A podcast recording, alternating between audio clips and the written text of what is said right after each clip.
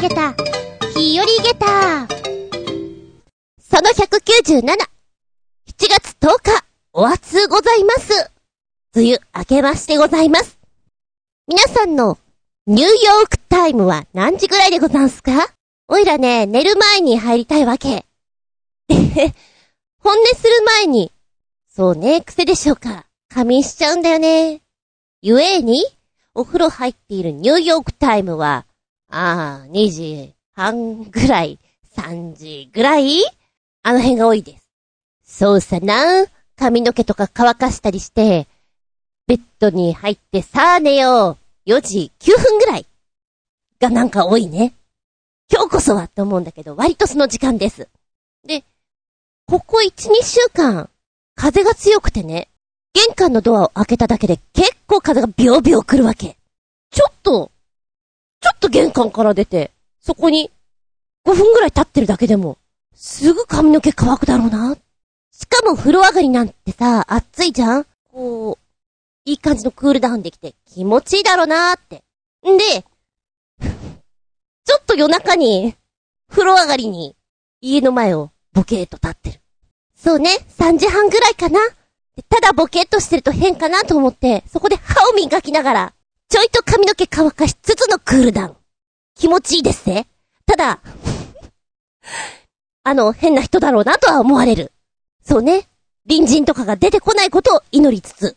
よくさ、こう、旅先とかで、ふっと脇を見ると、おばあちゃんが、ネグリジェ姿とかで、すごい時間に歩いてんだよね。っていうの聞いたことあるのよ。まるで、お化けのようだよねって。あれ実はさ、風呂上がりのおばあちゃんが気持ちいいから涼んで歩いてるだけなんじゃないかなと。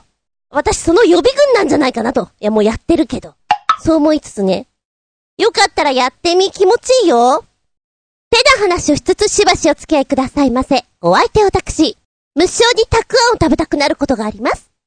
あつみじゅん。お茶漬け最高どうぞよろしくお願いしますこの番組は、ちょあへよ .com のご協力へて放送しております。ああ、かゆいムカつくーボリボリボリボリボリボリ。おいらバイクに乗ります。バイク止めて、メット外して、荷物を取り出して、さあ、お店に行こう。というこの一瞬の間に、3箇所蚊に刺されてしまいました。かゆいな。この指先とかさ、ガードされてないとこやられるわけよ。一瞬でよ超ムカつくんですけど毎年この時期になると、イライラします。私は人より蚊に刺される方かもしれない。あまりにも悔しくてね。蚊ってさ、メスが産卵する時の栄養を貯めるために血を吸う。メスだけが吸うって言うじゃない？なおかつ、人が吐く二酸化炭素に寄せられてくる。感知してやってくるっていうのを聞いて、よしじゃあなるべくバイク止めたりする時には、息を止めてやろうと思って アホだな。息止めたりなんかして、素早く、ささっと置いて、行くようにはしてるんです。ちなみにね、びっくりたまげった。蚊は人間の吐く二酸化炭素を50メーター先から見つけているんだって。これはなかなかカバーしづれえな。うん、私が息を止めていたの、無意味だったかもしれない。ちなみに、妊婦さんは、二酸化炭素の排気量が21%ほど増加するので、刺されやすくなる傾向にあるんだって。あらま大変。あと、あれだよね。お酒を飲んでると、蚊が寄ってきやすいっていうのは確からしいですな。体温が高い人、動きが活発な人も蚊のターゲットにされやすいということで、妊婦さんは普通の女性に比べて1.26度ほど体温が高いんだって。だから、やはり比較的狙われやすい。また、蚊は動くものに反応するので、動けば動くほど呼吸から CO2、二酸化炭素を感知しの奴らがやってくる。うーんってやってくるわけだ。おいら、割と動きが激しい方です。エンド、体温が高い方です。子供か？熱があるのか？眠いのか？って言われるほど、本当にいつも暑いです。蚊が寄ってくるぜ。あと、暗い色の服装が奴らを呼び寄せる引き金だそうです。へえ、それ知らなかった。割と着ている服って暗っぽいものだったりさ、することが多いので、あのアーミーな感じ？草むらに対応できそうな感じ？もうこれだけで私は NG なんだなっていうのが分かってちょっとね、勉強になった。いいよ。次買うときには、ピンクとかオレンジ買ってやるよ。デハに行くよってちょっと思ったね。あと、肌や汗の成分もあるんだけれども、そういったところから蚊が寄ってくる。アンモニア乳酸香りによってやってくるんだよ。血液で言うと O 型の人が最も刺されやすい。次が B 型。一番刺されにくいのは A 型なんだって。ちなみにちなみに私、とっても O 型に見られやすいんですけども A 型なんですなんでこんな刺されるかな？納得いかないわ。蚊にも誤解されてるんだろうか。おいらは A 型だよ最後に吸って。おいらが昔読んだ漫画だったかな人間の血液型って A 型、B 型、O 型、それから AB 型と4種類ありますよね。人間もさ、A 型の人に B 型の人の血を輸血すると死んじゃう。血が固まっちゃってね。蚊も同じなんだよって聞いたことがあるの。だから、ある血液型の人の後には絶対座れないよ。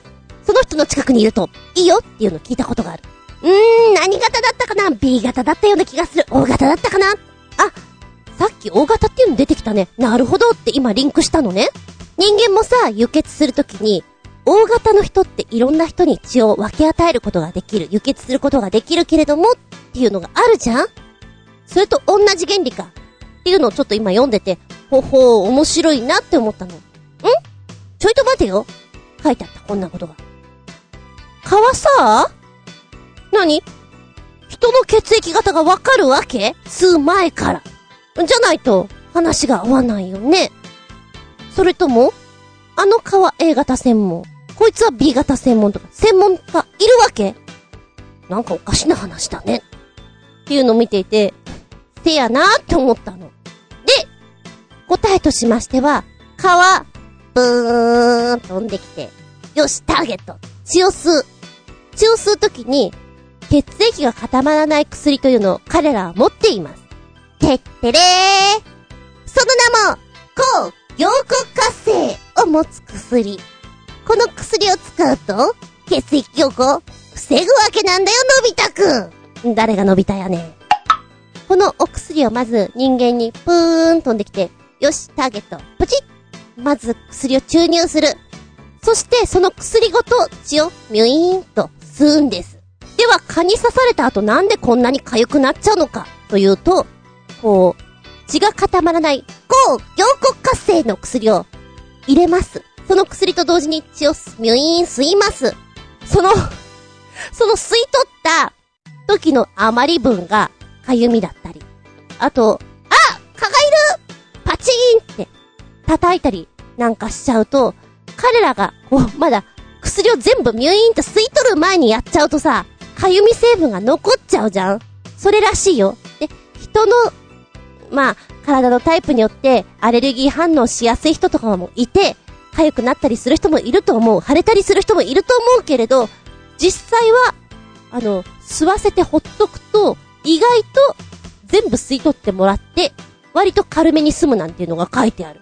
おいらね、悔しいから奴ら見つけたらパッチンパッチン叩いてたの。で、奴らもすぐ逃げるじゃん逃げていろんなところ刺してくから数箇所刺されるわけ。あれを意外と一箇所で、よし、たっぷり吸っとけ吸っとけ吸っとけそして全部持ってけってやるといいらしいよ。ほんとかな？どうなのかな？でもちょっと面白い話だなと思った。もう一丁。これ試して合点でもやっていたから知ってる方も多いのでしょうか足の裏をアルコールティッシュなんかでピュピュッと拭いてあげると蚊に刺されにくくなるそうです。これはね、高校生が見つけたんだよね。すごいことだなって思う。またこれも面白い話なんだよ。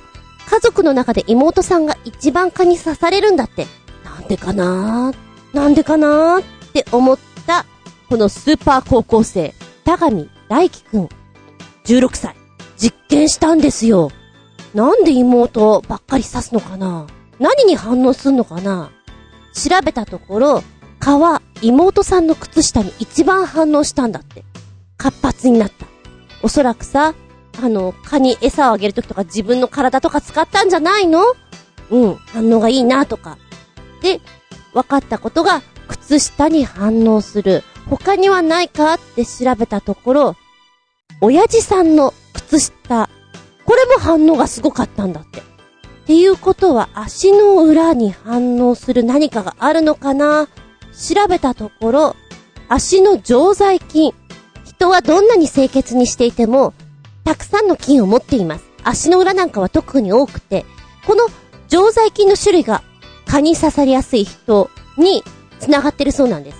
えー、やはりちょっと菌が多いと刺されやすいということなので、アルコールティッシュなんかでピュピュッと拭いてあげると、全然違うって。山とかに行くときに試してみ？アルコールティッシュ、100均とかで売ってんじゃん？ピュピュッと拭くだけで3分の1違うって。すごいね、これは。また高校生が発見したっていうのはすっごい面白いことだなと思うし、この人は今後医学部に行ってもっともっと顔研究したいなって言ってる。なんかかっけえお兄ちゃんだなって思うよね。蚊に対してなんだか嫌なものばかりじゃなくて発見につながる面白さがあったなと思ってワクワクでした。今ふと思ったんだけど、ここんとこ毎回冒頭で虫の話してるな私な。虫大好きか？なあ。ちょっとそんな自分が面白かった。次回は何の虫にしようかな？次、行くぞ。メッセージタイム。はい、新潟県のひなチョコよっぴーくん。誕生日だったので、ショートケーキを買ってきて食べたが、3個食ったら具合が悪くなった。よって、来年の誕生日にはショートケーキは1個だけにしておこう。ということで、NGT48 の2つのチームによる新公演が始まったが、予想通り、正規メンバーが11人ぐらいずつしかいないのに、16人編成の公演するにしても、メンツが足りないので、チーム N3、チーム G 関係なく、両公演にサポートとして参加しているメンバーが5、6人いるな。ドラフト3期研究生の長野のアンドゥーも、研究生からただ一人、新公演に参加していますし、これから随時研究生も公演に出る模様です。でもさ、今現在2期生16人は16人だけで独自にレッスンしていて、1期生ともドラフト3期研究生たちともほとんど接点がないという不自然な状態が続いていて、そのうち2期生だけで新研究生公演でも始めるのではないでしょうかね。ということで、えー、新公演初日のアンコール模様とおまけつけてくれてます。えー、北原キャプテンと旧研究生による下の名で呼べたのは、なんですけど、やっぱ見れなかったわ。わ、わ、わ。で、さらに最後に、えー、北原キャプテンとドラフト3期研究生による背中から抱きしめて、これ見れたよ。まずは、Happy Birthday to you! ショートケーキ3つかショートケーキ好きなの？あえてそこは、丸い、ホールケーキじゃなくてショートケーキっていうところがまた可愛らしいじゃないですか。おいらは食いしん坊なので絶対丸いの行く。気持ち悪くなる？いやー、そんなの関係ねえ。食っちゃう食っちゃう、パッピー。なんとなく、ケーキをちょびっと買うのって恥ずかしくないですか？一個だけとかって。なんか、ちょっと食べたいんだけど、うーん。お前が食うんだろって思われてんだろうな。いや、食いますよ、食いますよ、私が食うんだけどね。でも、なんだろう。なんかみんなで食べる風を装ってみたりなんかして、たくさん買っちゃう。いや、食べるの私なんだけど、やります、それ。昔から。でもなんかショートケーキってご褒美感があっていいよな。急に食べたくなるんだよね。生クリームたっぷり系。他にはお誕生日になんか特別なことしましたか？ちょいとお高めのお肉を食べたりとか。そんなことはしたりしないんでしょうか？私はします。お肉が好きだから。何はともあれお誕生日おめでとうございました。そうだな。あの、来年はショートケーキ1個。もういいかもしんないけど、他の種類のも買ってみたらどうかな？それもそれで楽しいぞ。お口甘くなっちゃうけど。おすすめ。さて、新公演が始まったということなんですけれども、掛け持ち組がいるんだね。いいじゃん。絶対この掛け持ち組楽しいと思うよ。しんどいだろうけど、今しかできないんだもん、これ。今きっとお試し期間中だろうから、うーん。何が一番ベストな状態なのかって探ってるんだろうね。一番伸びる時期なんじゃないかなって思うよ。あと、メンバーの子たちにとってはチャンスだよね。もしかしたらいいポジションで、目立ったところに入れるかもしれないじゃん頑張りどころ。ああ、でも、あれだね。2期生だけの新研究生公演っていうのは、面白い試みだと思う。新人公演的なやつってさ。それをやることによって1期生もメラメラっと火がつくし、3期生も、うちらもやっとこうみたいな気持ちになるじゃんで、2期生は2期生で、同期の中での自分というものを、はっきり出していってるチャンスになるからさ、やればいいのに、新研究生公演、2期生のみっていうの、絶対いいと思う。あと、ちょっと見れなかったんだけども、キャプテンと、旧研究生とかさ、その人たちの一緒のステージっていうのは、超勉強になると思う。動きのタイミングだったり、目線だったりとか、すべてがね。で、先輩は先輩で、あ、こいつ、すげえやるな、すげえ歌うまいな、ダンスやるな、っていう、ハラハラドキドキ感もあるだろうしさ、研究生なんかは、追いつけ追い越せっていう、切磋琢磨だね、青春だね、いいね、楽しそうだね。いや、本人たちにしたらしんどいだけなんだろうけど、いい環境だなって思うよ、すっごく。うん。今やってるステージも、どんどん変わっていくと思うので、随時見に行くといいだろうね。また教えてください。情報を。ありがとうございます。そして、誕生日、おめでとうございました。もう一丁取り残し分より、新潟県のひなチョコよっぴくん。NGT のことばっかりに集中していたらネタが何にもなくなってしまったな、ということでネタの補充です。最近話題の変なソファーです。なんだこりゃ、パープリンもびっくりだよ。笑い。161万円なり。高いなり。変なソファー。どんなソファー？ポチッとな。はい、タイトル。ピックアップアイテムス。チャールストンソファー。あら、なんかちょっと可愛らしいお名前ですね。ん？このソファーで合ってるのかな？この、斜めに立ってる？ソファーのことですか？えーっとね。うん。ティム・バートン監督の映画に出てきそうなソファーだよ。チャーリーとチョコレート工場みたいなさ、ソファーが立ってます。もうどうしていいのかわかりません。頭がおかしい人なのかと思ってしまいます。あー、でも、褒めたたえられております。昨年のミラノサローネで発表され、話題の中心となった斬新なデザインソファーです。2017年のそのサローネというところで入り口に展示されていたそうなんです。高級感のある革のソファーです。でもなんでか立っちゃってるんです。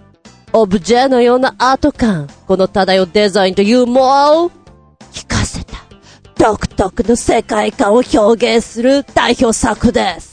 一人、もしくは二人かけていただいた際に、前後左右に揺れることから、ダンシングソファーと呼ばれています。マジか 揺れるのこれえ、一人でいっぱいいっぱいでしょ二人どうやって座るのよえ、なんかちょっと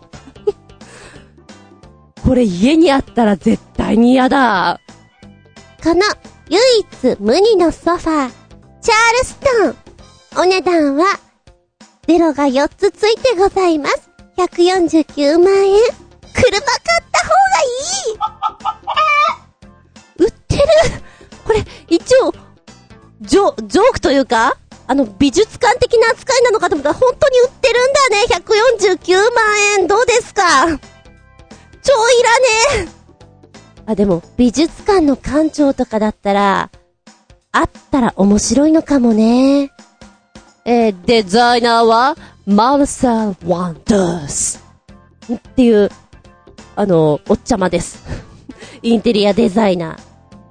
よくこれ考えちゃったな。凡人にはさ、あのこれ僕のアイデアなんだよね。次の最新作に出そうと思ってるって言われたら、一生して終わっちゃうじゃんうひゃーでいいですねっていう風に乗り気になれてしまうのってやっぱなんか違うよね。考えてるところが違うんだよね。はあ。もうまさにほんと、ティム・バートンさん絶対この人の作品好きだと思う。タッグ組めばいいじゃんみたいなね。いやいや、あのー、買えないからこそなんかちょっとおかしいです。149万円。税込み価格が、160万9200円。うーん、すごすぎますね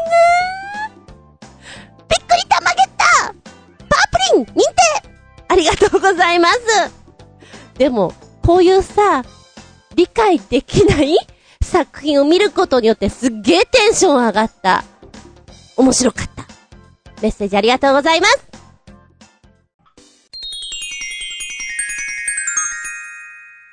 シッピンアウトタイム。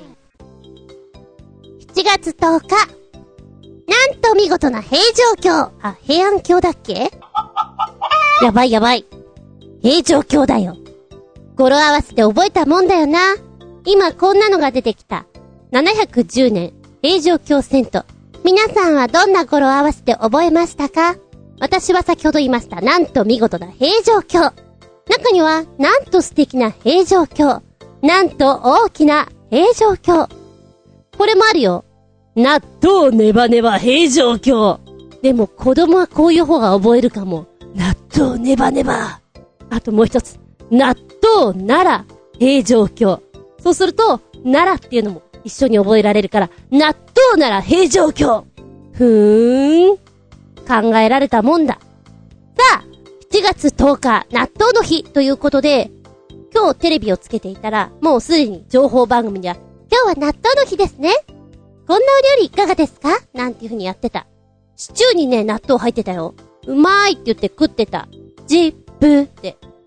納豆、両極端だよね。好き嫌いどうでもいいっていう人あんまりいないような気がするんだけど、おいらは好きです。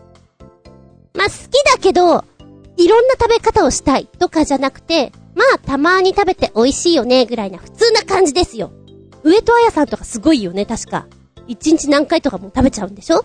やってた。それから好きな人、いろんなお料理に納豆を入れて、あのネバネバを堪能する。うん。お店でもさ、納豆食べ放題のお店なんていうのが、いくつかあるんだよね。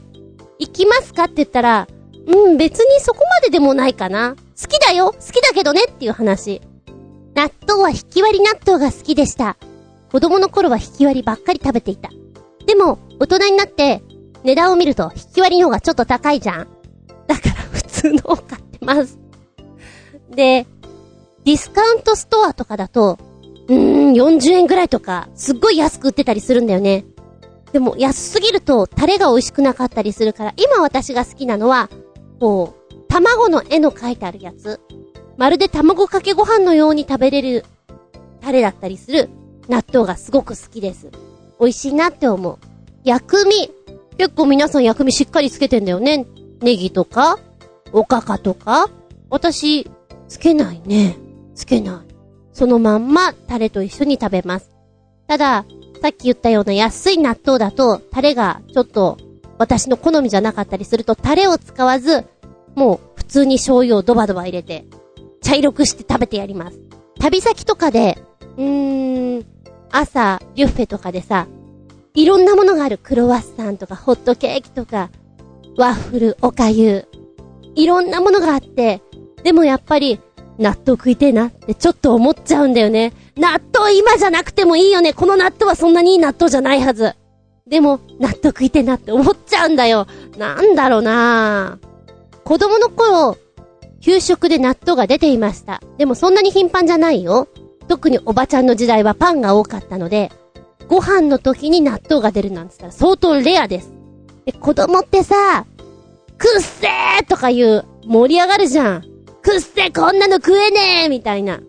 で、クラスの3分の2ぐらいとか、そうなっちゃうんだよね。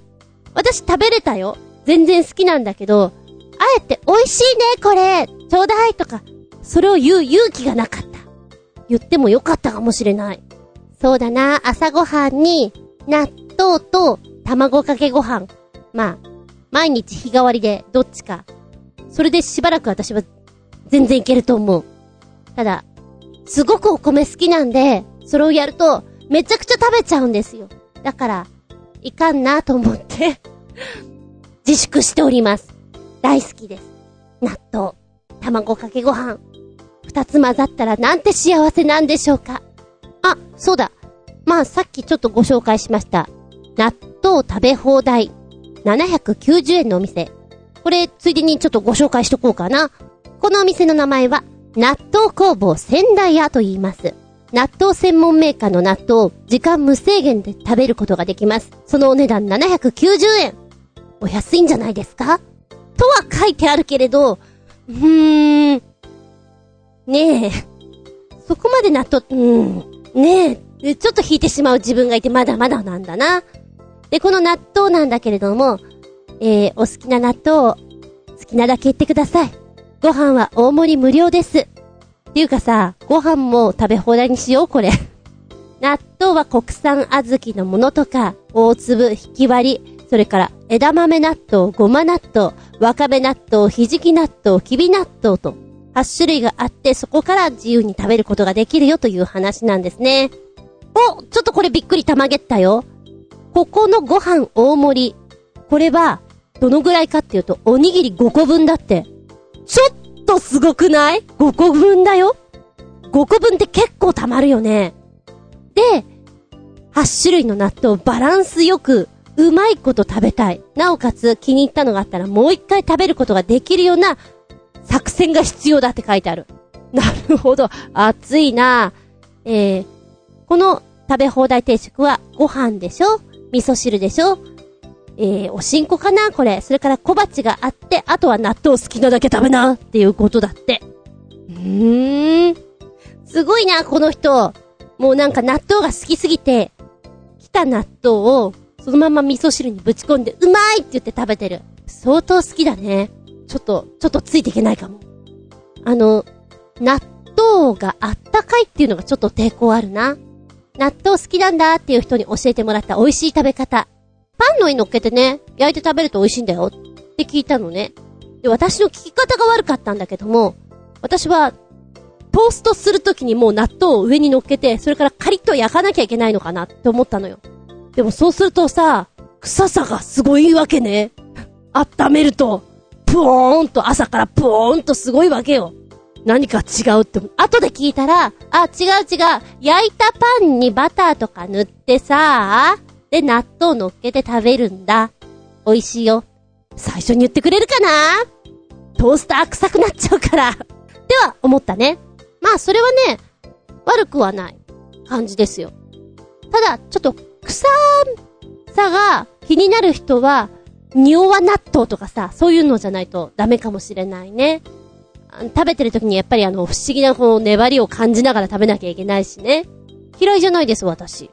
バターとかしっかり塗っていただきましょうと思っちゃうね。納豆パスタ。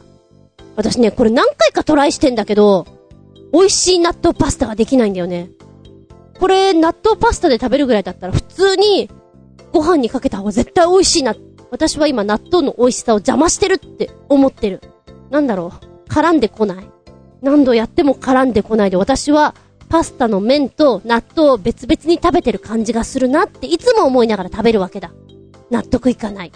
引き割り納豆だったらいいのかなで、あと、まあ、食べてはいないんだけど、飲み屋さんのバイトをやっていた時に串焼き屋さんね、きつね揚げ、お揚げの中に納豆を入れて、それで串を刺して焼いてる。これが結構人気が高くてね、って言ってた。ただ、焼いてるところが、まるで靴下を焼いてるような香りだから、お店が臭くなるんだっていう風に、従業員さんが言っていて、私そんなには感じなかったのよ。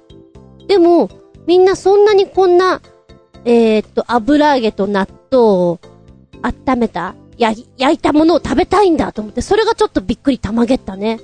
まずくないだろうなって思うんだけど、あったかいのか、みたいな。あ、そうそう。あのー、2年ぐらい前か、真面目にトレーニングしていた時があって、食生活を2ヶ月間だけ、超真面目に取り組んでいた時期があります。その時には発酵食品、納豆、大豆、キムチ、この辺はすごくお世話になりまして、で、これやるととても体にいいよって言われて、ちょっとやっていたのが、納豆の中にトマトを入れて食べる。そして、豆腐？と一緒に食べたりするっていう、なんだ、なんだろうな、サラダみたいな食べ方っていうのかな？これはよくやりましたね。ぬるっとトゥルッと食べる感じが、まあ割とお腹に溜まって、健康的だし、お肌にもいいよなんていうのは聞いたかな。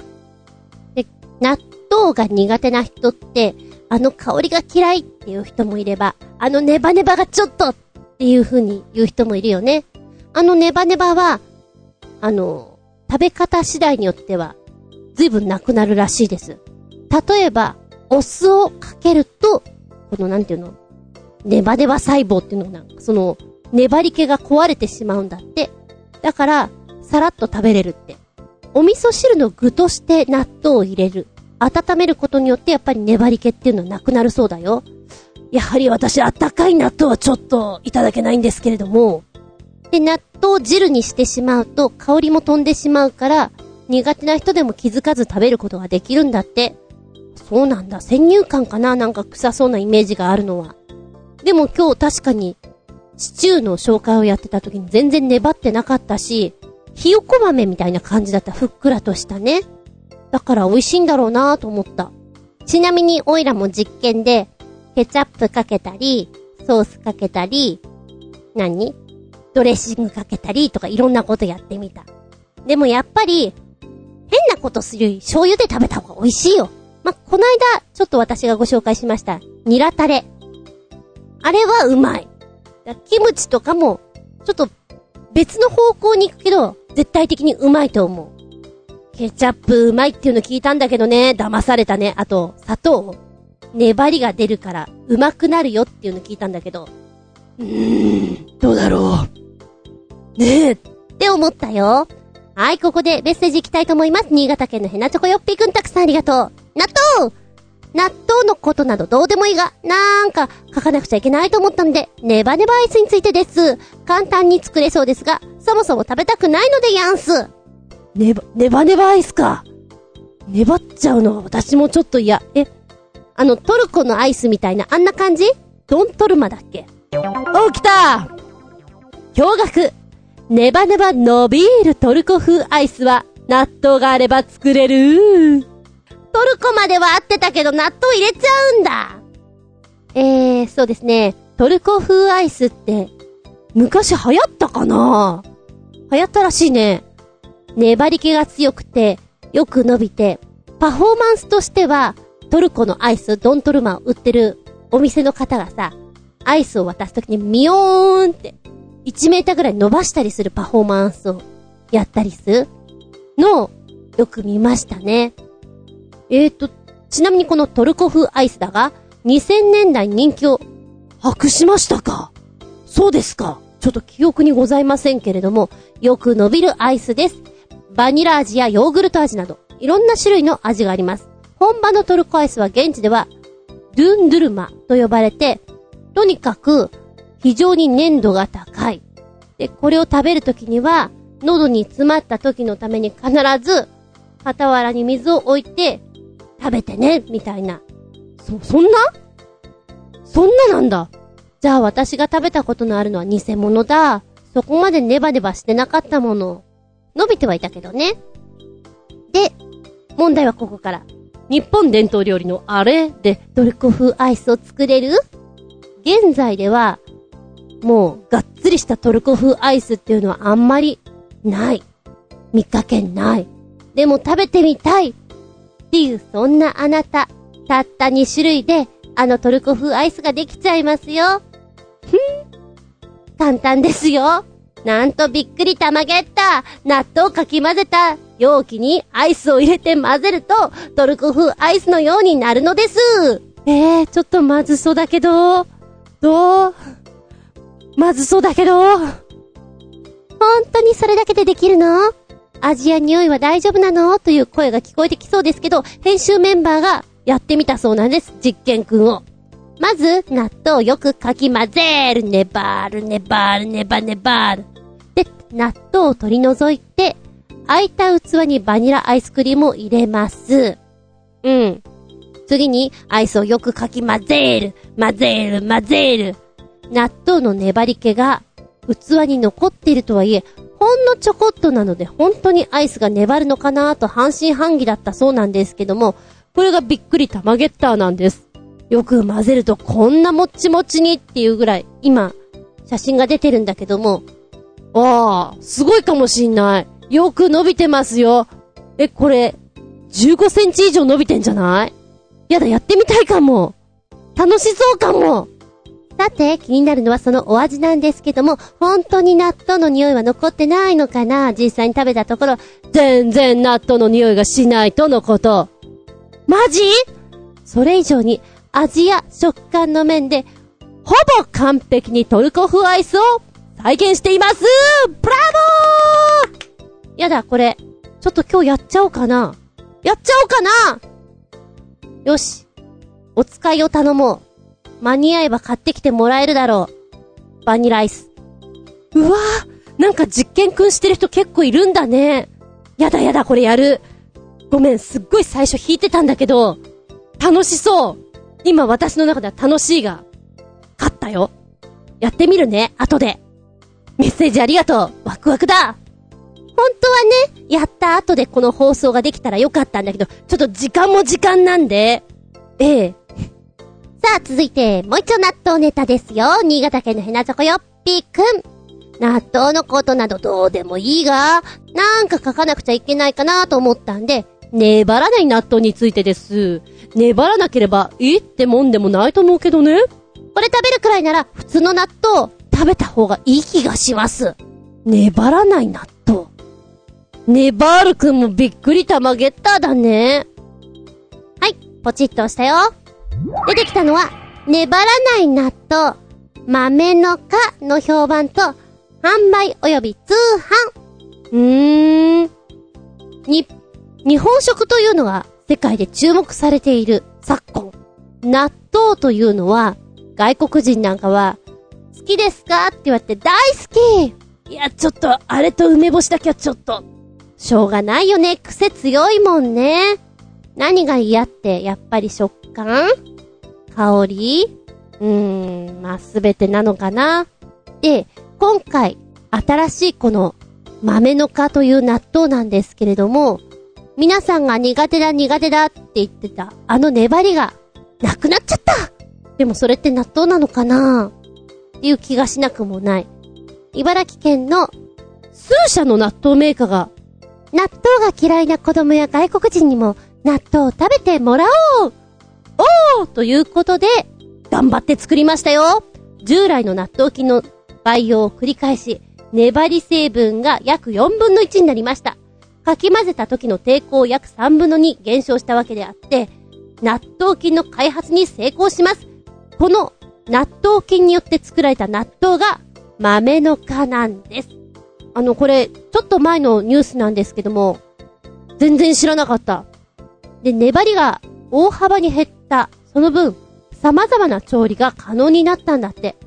で、茨城県は世界戦略としまして、発酵食品に抵抗の少ない、まずオフランスにターゲットオン。すると、オフランスからは、ワインやチーズにも合いますね。とてもいいです。と言って、お喜びになってるそうです。日本人にもこれまでのように必ずご飯と一緒にという、そういう感覚ではなくて、まおつまみ、単品として食べてもいいんじゃないのっていう風にお勧めしています。へえ。今ね、これ動画がついてんだよね。ちょっと見ていいかな。見てきたあの、通常の納豆と豆の皮を隣り合わせに置いて、同じようにネバネバネバネバ、かき混ぜるわけですよ。全然、粘ってこない。パラパラパラパラしていて。納豆じゃないよ、なんか。変な感じ。いやー、なんかご飯とかに乗っけても合うのかなって思っちゃう。もう、そういう食べ方じゃないんだよって言いたいのかもしれないんだけど、おばちゃんなんか納得いかないなーって思っちゃうね。ちなみにこの豆の花なんだけれども、どこで買えますか？えー、っと、まあ、一応ね、豆の花さんは海外ブランドとして開発された商品なんですけども、日本でも手に入れることができますと。えー、っとね、銀座にて茨城県運営するアンテナショップ、茨城マルシェ。こちらで200円から300円。うーん。でもやっぱ手っ取り早いのは通販なのかな？ああ、なるほど。ちょっとこれは面白いかもしれないな。あの納豆の概念ぶち壊してください。まさにその通りです。これ、パンの中に入れてもよし、えー、発酵バターの中に豆の皮を入れたものとかね。なんか、不思議な感じだわ。でも納豆の味すんでしょう。うーん。そうだな。軽い気持ちで食べてみたら、意外にハマってしまう、癖になってしまう。そんな味なのかもしれない豆の皮。うん。納豆のニュータイプってところかな。斬新な発想でした。粘らないとは。ねえ。びっくりたまげっただね。ネバールくんよ。メッセージありがとうございます。さらに続けて、もう一丁、新潟県のヘナチョコよっぴくん納豆。おらっち、こんなの食いたくないずら。普通のたい焼きがいいずらぜ。変なの中に入れるんじゃねえずら。たわけ野郎めが、かっこ笑い。たわけ野郎。ブハ。まあ、テーマが納豆だしね。納豆入れちゃったんでしょ？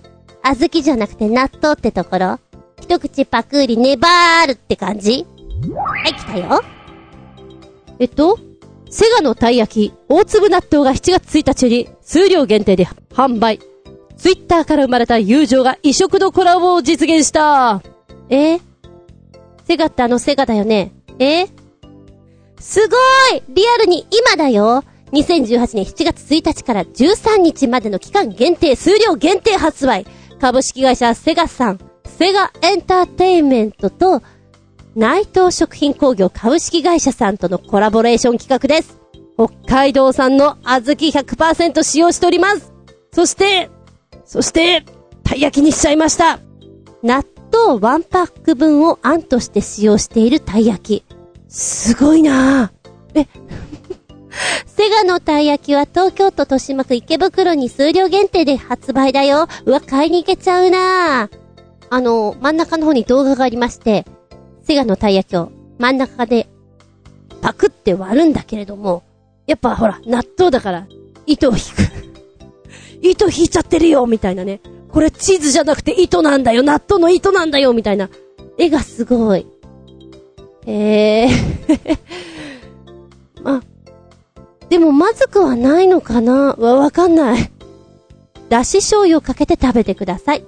ほのかな甘みと納豆本来のふっくらとした味を楽しんでください。こちらのセガのたい焼き、大粒納豆、一つ250円。7月1日から7月13日まで、販売は、限定販売です。平日50食、土日でも100食ということなので、食べたいよそんなあなたは急いで行きな、池袋。うわ、今下の方に使われております。オラが町、大粒納豆が出てるんだけど、これだいぶ大きい粒だなアーモンドみたい。イメージよ。うん。味が濃ゆいんじゃないかなって思いました。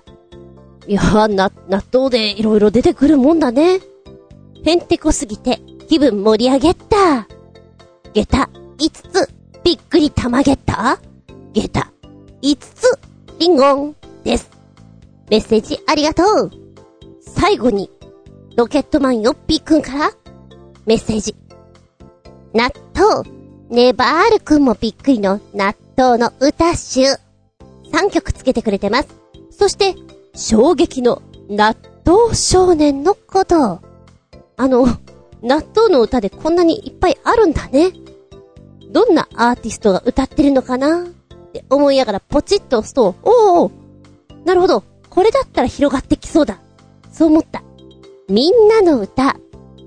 子供の頃に一回、二回見たことあるんじゃない？私は結構ハマって見てた方なんだけれども、団子三兄弟、団子。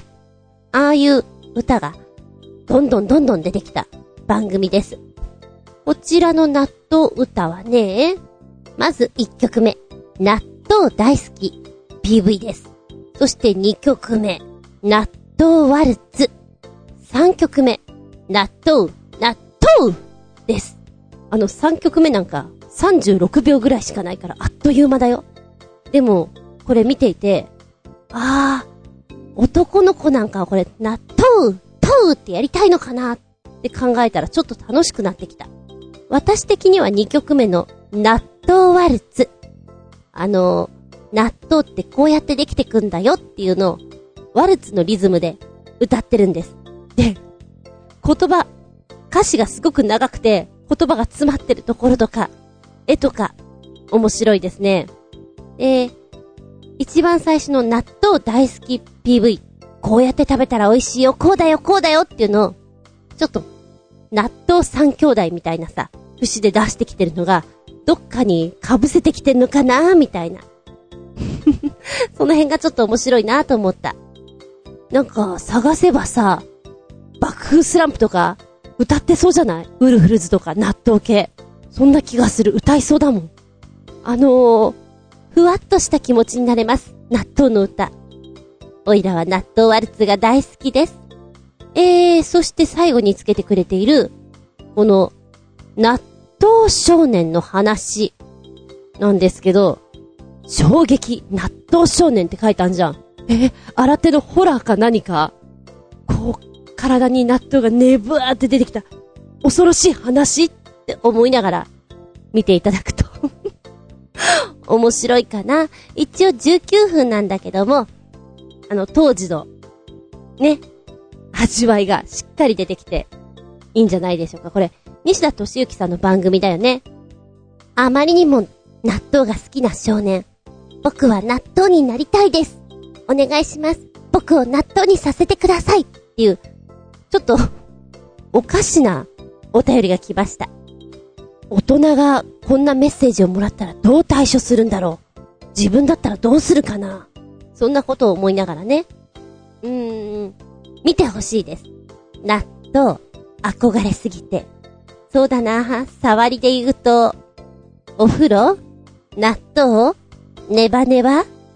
これがヒントかな ?19 分で爆笑の渦に陥ってください。うひゃひゃひゃひゃひゃ。ネバネバでした。メッセージありがとうございます。たくさん探してくれてありがとう。今回は7月10日納豆の日に絡めて納豆のお話をさせていただきましたよ。ありがとうございました。びっくりたまげたプチゲタ話。にょろろんの巻き。この間、まあ、もうちょい時間早い。と言っても皆さんには遅いのかな ?12 時くらいかにょろろーんと走り去る姿を見た。うちの前でね、獣の猫ではない。ネズミではない。私の知ってるところで行くと、一番似てるのは、ペレットとか、イタチとか、そういった類のものよ。おーすっごいもん見たちょっとテンション上がるよね。ま一応東京なんで、野生動物ってそうそういないと思うんです。でも、意外なところでタヌキ、アライグマ、的なものは見たことがある。すごいなどこにいるんだろうなちょっとだけ、平成タヌキ合戦ポッポコを思い出しながら。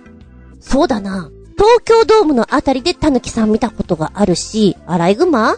タヌキのような気もするけど、あと、今私が先生をやっている劇団ですね。そこの脇のとこでも、ニョロニョロと見たことがあります。新宿区なんだけれども、意外にいるんだな。もしかしたら、本当に野生なのかもしんないし、もともとペットだったのかもしれないけど、ちょっと面白いなと思って。で、ネバーまとめの方に、こんな生き物も都内で目撃される野生動物たち。まあ、実際、野生動物がいろんなところにいますよね。でも、東京ってそういう子たちが住めるような環境ではあまりないのですよ。その中で、一生懸命生きてんだなっていうのがすっげえなと思って、まずは、カワセミ、小鳥さんです。それから、油コウモリ。コウモリか私が子供の頃は、うちの近所とかでもコウモリいたよなんていう話を聞いたけど、実際見た記憶が私はあんまないんだよね。でも、バサバサ飛んでたらちょっとびっくりたまげったかもしれない。それから、ホンドタヌキ。なんかね、タヌキに関しては、皇居近辺でもよく目撃情報がありまして、東京タヌキ探検隊というホームページの方に詳細が出ているのがまた面白い。そして、ハクビシン。ハクビシンか。あー、でも私が見たのこんなにょろっとした感じだったから、意外とハクビシンだったのかな。それから、アライグマ。日本ザル、日本ザルっているかい？どこにいるんだい？それこそ、ペ、ペットちゃん？かなあの、23区内では、過去に見られたことがある。でも、やはり、捕獲されてそれで終了になってるんだけど、奥多摩の方とかではやっぱりいるらしいです。群れがあってね。それと、東京山椒魚。うん、これはなかなか目撃することはないだろうなえー、こんなのいる天本土天ってやつですね。ああ、この子もニョロっとしてんな。でもこの子じゃないな。イタチカの本土天は、狐色ですね。ニョローン。長い。狭いとこ大好きって感じです。あと、ええー、野生でいるの？若毛本性インコ。あの、キューチャッなんか喋りそうなインコさんです。カラフルなインコさんですよ。このデーハーなインコさん。新宿をバッサバサ飛んでたりっていうことがあったらしいです。今はどうなんでしょうか？あでも都内の20カ所以上に生息し800羽を超えているとか？日本リス、都内山間部など大きな公園にいる。へえ。ムササビ。ムササビさんは、目がでっかくてクリックリだよやはりこの子たち、23区内では目撃がないみたいですね。だけど、奥多摩の方とかではおりますよと。かわいいなポケットに入れて、持って帰りたいな日本カモシカいるの？東京に？奥多摩の方にいるみたい。なんか、すごいね。日本カモシカに出会えたブラボー的な、あの、神様に会えたぐらいの勢いの書き方になってる。東京で、会えてしまう、日本付きのワグマ。マジで？冗談じゃなくいるの？ああ、でも目撃情報奥多摩の方でありますね。イノシシさん。日本イノシシなんかは、まあ、いてもおかしくないだろうな。山根山根ちょっとあの芸人たち浮かんじゃいました。え、山根ってちょっと可愛いな私山根の仕事一回あったよ。2年ぐらいやってたよ。え、こんなキャラなの？今写真見てびっくりなんだけど。目がクリックリしていて可愛いなお前。こんちくしょう。あなたの知らないところに、でもあなたのすぐ近くに、野生動物ちゃんたちは共存しているのです。そう考えるとちょっと面白くないですか？会ってみたいな。もっともっと、テンション上がるだろうな。夜中に、気分盛り上げたワクワク。エンド、びっくりたまげたでした。お便り新潟県のヘナチョコヨッピーくん。ラジオ投稿生活を20年以上やっているけど、NGT のやっているラジオ番組に投稿しても一個に手応えってものがない。2年もこの番組に投稿し続けていれば、ネタを採用されるコツってものが大体分かってくるものなんだが、あこの番組にはそれがない。採用されるネタの傾向が読めない予測できないというか、ほぼランダムや苦渋に近い感じだ。放送回によって採用されるメールの質がめっちゃ高かったり、幼稚園児レベルだったり、読むメールを選んでいるのが数ヶ月に一度ぐらいしか来ない NGT メンバーなので、選ぶメールの傾向もバラバラなのはわかるが、あ毎週メールを出している身からすると、とても採用される手応えが皆無なのが辛く悲しいのだよ。かっこ笑い。つまり、番組1回につき読まれるネタメールは3通のみなので、月に2通も採用されれば大勝利だよ。1通でもまあ仕方ないって感じ。かっこ笑い。で、6月27日の放送を聞いてたら、たまたまドラフト3期研究生3人登場会で、長野のアンドゥが、僕ちゃんのわけのわからん小学生レベルのメールを読んでくれ、大変感激しました。ありがとう、長野のアンドゥ。かっこ笑い。ちなみにそのメールで、僕ちゃんの NGT のラジオ番組で採用されたメールの数は、40通になったが、まだまだだなぁ。ということで、ついにドラフト3期研究生が新潟フレンド初登場です。かっこ、バスガイド風の先輩方もいらっしゃいますよ。笑い、かっことじ。まずは40通 !40 ってすごいよ頑張りましたね。でもまだまだだって言ってる。柔道家かまだまだもう一本もう一丁なんかそんな感じがしますな。ラジオ投稿を本当にし続ける人っていうのは、すごいと思うよ。それだけのアンテナ張って、ネタを見つけて送って送って送ってでしょ？で、やっぱり、好みあるからね。メンバーによっては全く違うの拾ってくるだろうからね。それはもう、NGT グループっていう人数が多ければ多いほど、手応えというのかな。ふわふわしてるだろうね。ん？当たってる？ん？どう？え？え？今の入った？嘘！入んないでしょ！え、なになになに何が良かったの？みたいなさ。自分の中では、まさかまさかっていうネタが好まれたり、ちょっと予想ができないってやつでしょ？しかも次に出てくるメンバーがこの人たちだよって大まかに分かってるものなの？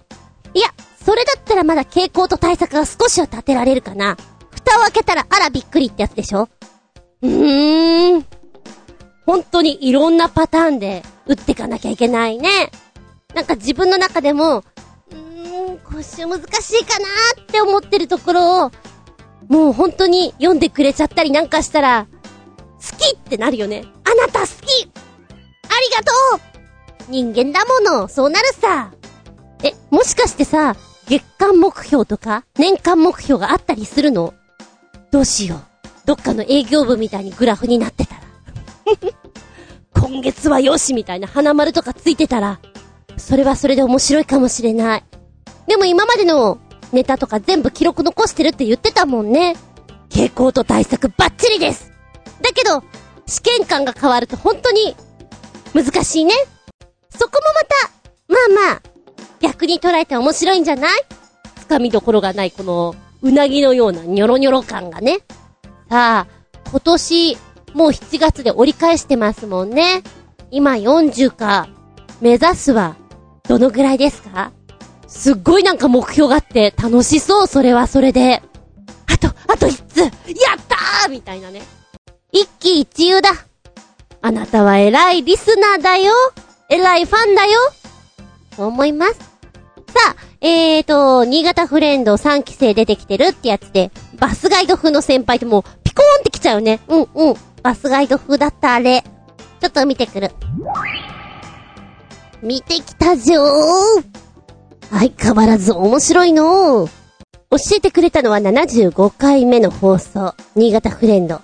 新メンバー登場というやつなんだけれども、調子に乗って76回目とかも見始めちゃうもんね。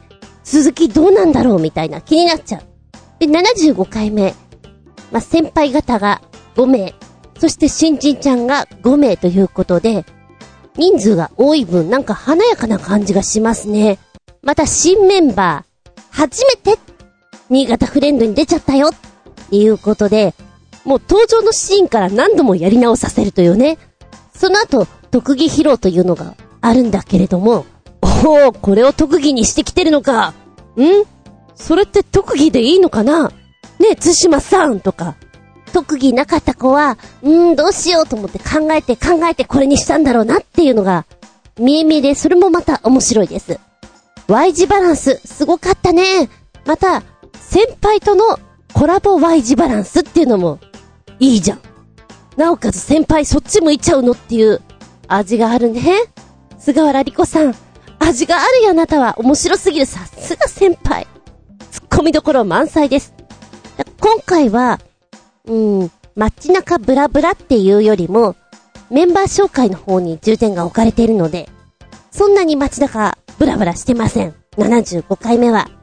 まあ、ちょいと食レポ、かなーぐらいでほんと続きを見たくなるのでね、お時間ある時にご覧くださいませ。あっという間に見れちゃうよ。メッセージ、ありがとうございます。おまけのけ。好きなお刺身ランキング。お刺身好きですか？なんかこう、めっちゃくちゃ暑いとさ、さっぱりとしたもの食べたかったりしますよね。そこで上がってくるのがお刺身だったりしません？さあ、あなたの好きなお刺身、何ですか？お刺身ランキングということで、おまけの毛をつけておきました。新潟県のヘナチョコヨッピーくん、メッセージ。同率1で、タコ、しめ鯖、ブリですな。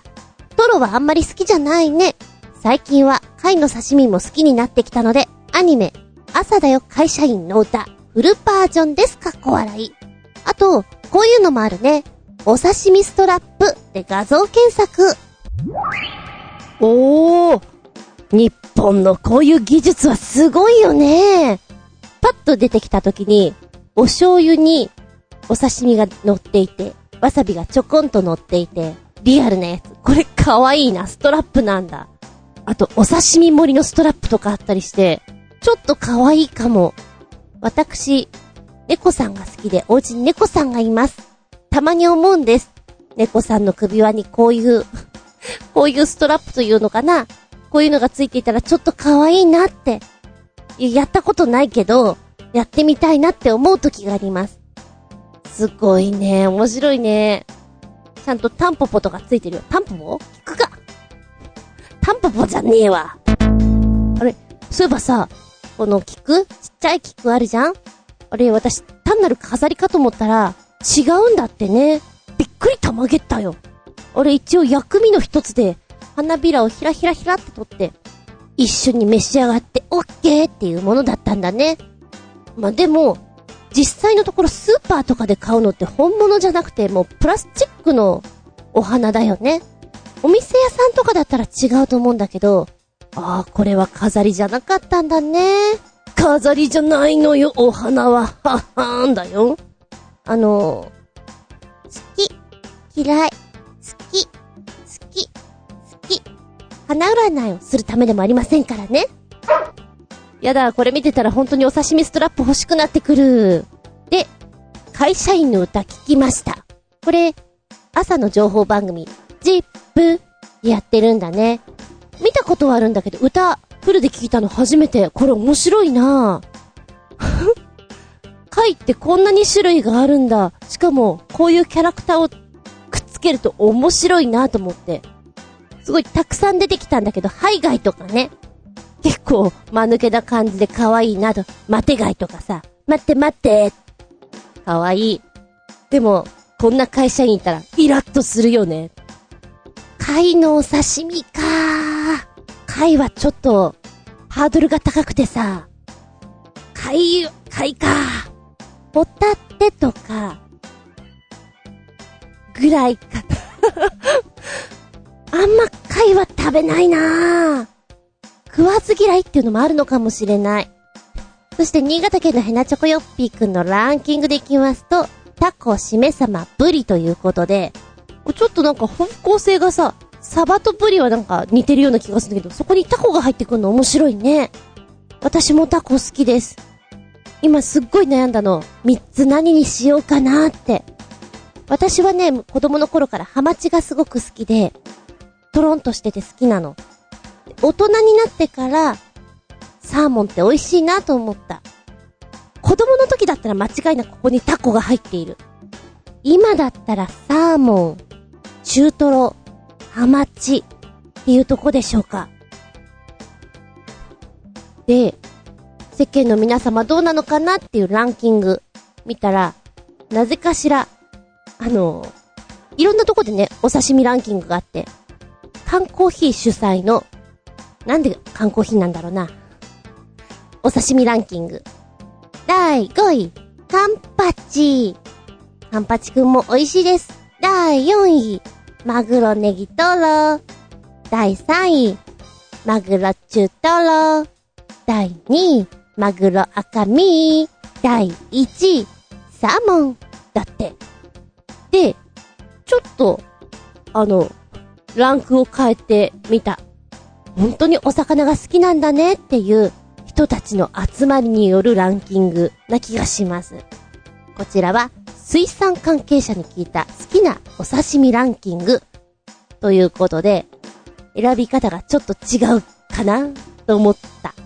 こちらもベスト5からいこうかな。第5位、ブリ。ブリもさーんあのー、油効いてて、チキショ、うめえなって思う時あるよね。でもこれが美味しいなって思える大人だなって思える味じゃないかなって思う。第4位、カンパチくん。強いんだね、カンパチくんね。第3位、カツオの刺身。おー、大人の味。でも、さっぱりするよね。生姜と一緒に。第2位、アジの刺身。おー、これまたなんか、大人って感じがする。第1位は、サバ。サバの刺身ってなんか、ツヤツヤしてるよね。テラテラしてるよね。今こうやって見てると、うサバ食いてえなって思っちゃう。よくテレビとかでね、あのご飯屋さんで、お刺身、取り放題だよ。食べ放題だからねっていうようなところがあって、たくさん持ってくるとしたら、何かなって考えたらやっぱりでも、ハマチ、サーモン、中トロかもしれない。タコも持ってきちゃうけどね。あーなんかお刺身食べたくなってきちゃったな。明日買ってこようかな。高いんだよな、でもな。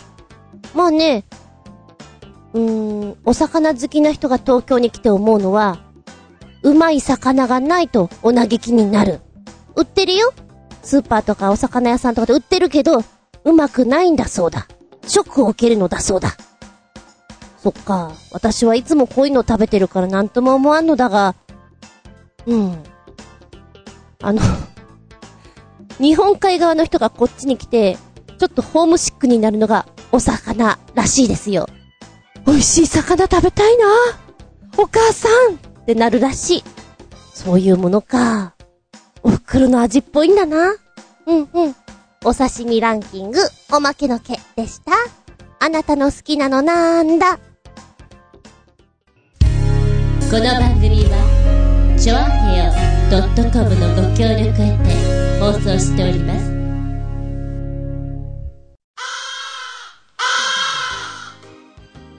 はい、長々とお付き合いありがとうございます。次回は、7月24日、下駄198でお聞きいただけたらと思います。いや、今日ね、ほんと、ちょっとしかできないかなと思ったんだけど、7月10日だし、納豆の日だし、納豆はやっときたいなと思ったの。だけどさすがに2.5次元舞台の方はいけなかったわ。これ、次回ちょっとお話ししていきたいと思う。でもって懲りずにダブルテーマ？懲りてない、懲りてないテーマは、ガムでいきたいと思う。皆さんはガム食べる方最近の子は、ガムを食べると当たり前だけど出さなきゃいけないじゃんあれがめんどくさいから食べたくないんだって。チューインガムとかすっごい好きだったけどな。ついついあのままごっくんって食べたくなっちゃうんだよね。何度も飲んでるけどさ。風船ガムは子供の憧れです。最近やってる子を見ません。あんなに楽しいものはないのに。ということでテーマは、ガムでいきたいと思います。くっちゃらくっちゃら。おいらガムというと、歯の詰め物が取れるっていうのが一番に思い出されるな。何度取れたことか、かっこ遠い目。はるかなるはるかなる遠くを見てしまう目。おー、そうそう。今日できなかった2.5次元舞台の方も何かまたネタがあったら教えてくださいね。お便りは、長編ホームページ、お便りホームから入っていただきますか。もしくは私のブログ、ずんこの独り言の方にメールフォーム用意してございます。こちらご利用ください。直接のメールアドレスもあるよ。全部小文字で、geta アンダーバー zun アットマーク yahoo.co.jp geta アンダーバー zun アットマーク yahoo.co.jp こちらまでお送りくださいね。では次回は、7月24日、日付が変わるその頃にか、日付が変わったその頃に、またお聞きいただけたらと思います。ここまでのお相手は私。最近、ラジオに流れてくる、緊張ルの CM なのかな？関西弁を喋ってる子供さんの CM がすごく好きで、キュンとしてます。関西弁って、ずるいなって思うよ。厚み純でした。見舞い、聞く舞い、話す舞い。ずんこの話も、もう、おしまい。バイバイキーンちなみに、このお子ちゃまはどこの子かなと思ったの。もしかしたら、私の関わってる劇団さんのね、関西の子かなと思ったの。だとしたら嬉しいなって。違った。東海さんだった。残念最後の最後に、びっくりたまげったちょっと読んでいたね、ネタのニュースが見つからないんだけども、まあ同じようなのが出てきたからこれでいいかな。日本ってさ、人が亡くなったら、仮装が主流でしょ？でも今は本当にいろんな方法があって、うちの親父殿は樹木葬にしました。宇宙葬とか、海中葬とか、なんだかもう、いろんなものがあります。その中でも、びっくりたまげったって思ったのが、冷凍層。冷凍層って思ってね。まず浮かんだのが、あの、マッドサイエンティストのなんか博士とかがさ、君は美しい。そのままで。そのままの姿で、永遠に生きるのじゃよ。ふわ、ふわ、ふわ、みたいな。なんとなくそんなのイメージしちゃって、永遠に溶けない氷のような、棺の中に入って、眠るようにそこにいるのかな？で、そんな、アニメとかに出てきそうな葬儀が、あるんだ、できたんだって思ったの。よくよく読んだら違ったんだけどさ、でもイメージ的に冷凍層って言ったらそんなの浮かばない？でもね、内容がまたびっくりたまげったなの。冷凍層とは、これスウェーデンでも実際に行われている技術で、なんでしょう、人が亡くなった後のこの悲しさとかなんかそういうのを取っ払っちゃうような感じ。だいぶびっくりたまげったです。超低温で冷却し粉末状にするという方法なんだけども、やり方が、遺体を死後1週間以内にマイナス18度で凍らせます。カッチンカッチンやで。この遺体をトウモロコシなどの澱粉質原料で作られた棺に収めまして、今度はマイナス196度の液体窒素に1時間ほどポチャンと浸します。人の細胞というのは、この急速冷凍で脆くなり、あっという間に崩れちゃうんだって。だから、棺ごと機械で振動させるとすぐに粉末になるということでして、これはインスタントコーヒーなどを作る時の手法と同じやり方なんだって。へえそうやって粉末にしたものを、まあ、土に返すという方法。これが、冷凍層というものらしいんですよ。なんかすごいね。もう一丁。一つがカッチカチの冷たいのだったら、今度は、レゾメーションと呼ばれているものでして、あの、文章で読むと、ゾゾゾッとしてしまう。仮装は、もう棺ごと一緒に焼いてしまいますよね。お骨になるまで焼いてしまいます。さあ、このレゾメーションはどういうものかというと、遺体を150度で2時間ほど加熱します。火？火ではありません。それだといつもと一緒でしょ？水、かっこ液体を用いまして、焼くのではなく、煮るのです。ぐつぐつ煮るのでございます。なんか怖くないですか？文章で読むとすごく、すごくすごく怖くないですか？で、あの、アルカリ加水分解。体がほぐれて解体しやすくなるというその効果を使っての手法ということなんですけれども、リサイクル可能な液体と白い遺骨になりまして、遺体は緑がかった茶色で、糖分、塩分、アミノ酸などが含まれていて、下水に流しても良いが、家に持ち帰って庭に肥料として撒いてもいいよと。なんだろうな。悲しいのバイバイって感じじゃない？なんか悲しいのって何さ？みたいな。そんな気がして。すごいな。こちらもすごいよ。でも下水に流すとか言わないで。糖分、塩分とか言われるとなんか実験してるみたいだよね。で、仮想というと、二酸化炭素なんかもいっぱい出ちゃって、地球に優しくない。でもこの方法だったら、そんなことないよねっていうことで、奨励でございますか？そうでございますか。うーん、レゾメーション。ね、どっちかって言ったらどっちがいい？カッチカチか、グッツグツか。カッチカチか、グッツグツか。私、カチカチかな？なんか、グツグツはちょっと、なんかちょっと嫌かも。っていうのを見て、世界にはいろんなびっくりたまげった技術があるんだなと思いました。かと思ったら、もう全然レトロなやつもあるだろうしね。最後の最後に、おいらのびっくりたまげた。あなたはどっち？